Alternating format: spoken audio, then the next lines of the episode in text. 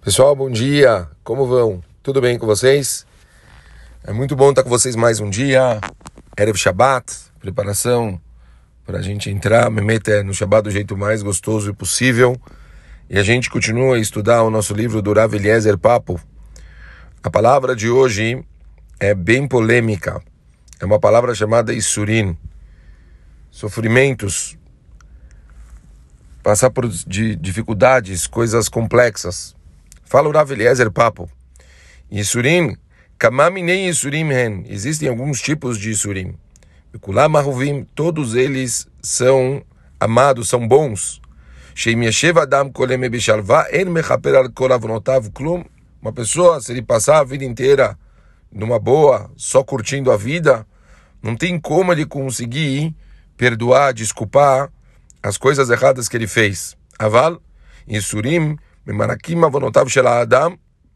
Por outro, os, os Isurim, quando uma pessoa ela passa por situações adversas, quando ela passa, não testes. Testes a gente já sabe que servem para o crescimento. Ele está falando se você passar por sofrimento, por coisas eh, desfavoráveis, por você passar realmente uma coisa que está te fazendo se sentir mal. Com certeza vai ter algum tipo de é, coisa boa que está vindo disso. Essa pessoa, se ele está passando por essa situação desfavorável, tem algum ensinamento, alguma lição, ou tem também algum tipo de. É, como se fosse um pagamento. A pessoa ela está consertando coisas por meio de situações desfavoráveis que ele vive. Por, por, por isso eu disse que é uma coisa polêmica.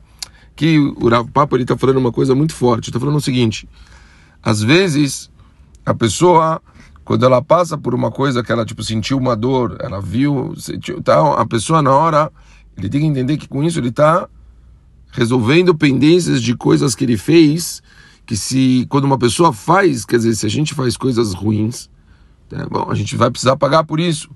E Rabim falam mil vezes melhor a pessoa pagar nesse mundo do que ter que acertar contas no mundo espiritual. Então, a pessoa precisa conseguir ver isso de uma forma é, boa. O que a gente sabe o quanto é difícil, né, pessoal? Em geral, as pessoas, elas é, não, não, a pessoa não consegue é, fazer uma verificação e, e analisar os acontecimentos da vida dele quando acontecem coisas que fazem essa pessoa sofrer.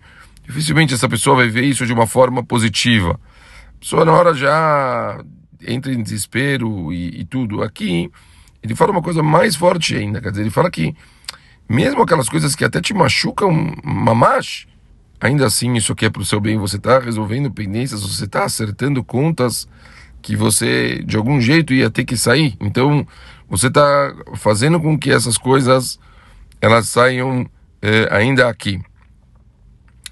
É, eu quero aproveitar talvez essa deixa tão, não sei se a palavra é traumática, mas essa passagem tão difícil e talvez ligar isso um pouquinho com que tem a paraxá dessa semana, ela fala uma coisa muito interessante. Quando os espiões eles foram é, ver a terra de Israel, né, toda aquela história polêmica que Moshe Rabbeinu não queria que eles fossem e como se Deus mandou a gente ir, é óbvio que vai ser bom.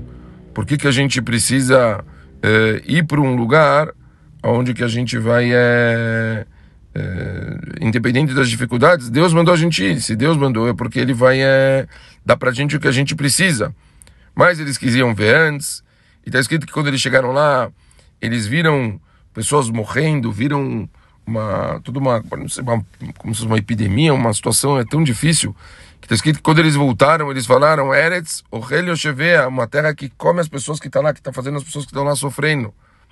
Rashi comentarista famoso da Torá, ele traz uma explicação incrível. Ele fala assim: Hashem fez um milagre, fez com que passou uma foi uma fase para todos os moradores lá que muitas pessoas acabaram falecendo lá, as pessoas que, né, dos os inimigos, as pessoas que tinham lá ruins, que por causa desse tal desse vírus, desse negócio, fez com que todo mundo ficasse ocupado com isso e enterros e velórios e não sei o que, ninguém nem percebeu que os espiões entraram na terra de Israel, não viram os Eudim entrando lá para ver a terra.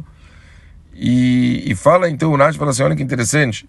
Quer dizer, Hashem fez uma coisa que todo o fundo era para o bem deles, Mas as pessoas elas só sabem ver, quer dizer, o que para eles de imediato é bom ou não. E na hora os caras já analisaram e falaram, é ruim, olha que terra terrível, olha o que aconteceu. Não conseguiram ver, entender que mesmo coisa dessas, na verdade, Deus estava fazendo para o bem dessas pessoas. Então aqui talvez o, o ensinamento é realmente a forma que a gente vê a vida. Tudo que a gente passa, a gente costuma ver assim, tá me doendo não tá me doendo? Tá sendo bom para mim não tá sendo bom para mim? E, e, pronto. E a pessoa, as pessoas elas têm dificuldade de olhar as entrelinhas. A Kadosh Baruch Hu, ele tem um mundo revelado e um mundo oculto tudo tem um propósito positivo. Se uma coisa dessas está acontecendo com a gente, tem com certeza um significado muito grande por trás disso. Então a gente tem que se acostumar a fazer uma avaliação das coisas de uma forma muito mais ampla e profunda, antes da gente chegar às conclusões que tudo que a gente está vivenciando é terrível para a gente, que Deus quer o nosso mal.